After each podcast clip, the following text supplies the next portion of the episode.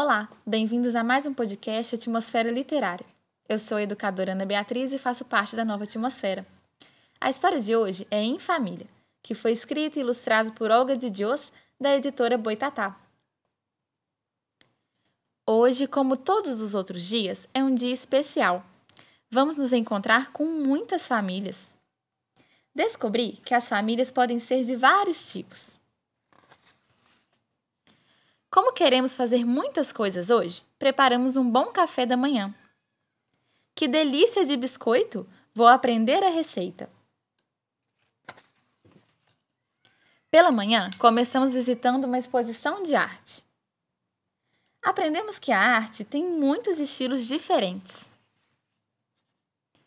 Aproveitando a inspiração, fomos aos ateliês para criar nossas próprias obras circuitos eletrônicos, embalagens reutilizadas, instrumentos musicais de, su de suca instrumentos musicais de sucata e estampas de serigrafia. Depois, subimos até o terraço. Comprovamos que existem diversas maneiras de se locomover. Voo de escada ou de elevador. Fomos até a horta e, com algumas verduras, preparamos ali mesmo o nosso almoço. Como estão bonitos esses tomates! Quero plantar sementes em casa também. Arrumamos tudo, porque a festa já estava para começar. Separamos o lixo reciclável. Quando chegou nossa hora de tocar, dançamos sem parar que divertido! Conhecemos um monte de gente. No fim da festa, estávamos todos muito felizes, menos o robô do bebê, que tinha se estrupiado. Vamos comprar outro. Podemos consertá-lo, eu te mostro.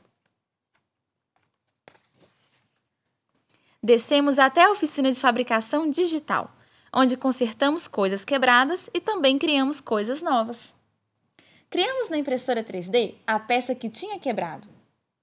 Depois de arrumar o robô, fomos buscar o bebê na biblioteca. Estava tendo uma contação de histórias. Decidimos participar. No livro, novos planetas eram descobertos. Um planeta quadrado triste, um planeta pato e uma bicicleta menor. Que interessante! Como queríamos saber mais sobre o universo, fomos observá-lo pelo telescópio.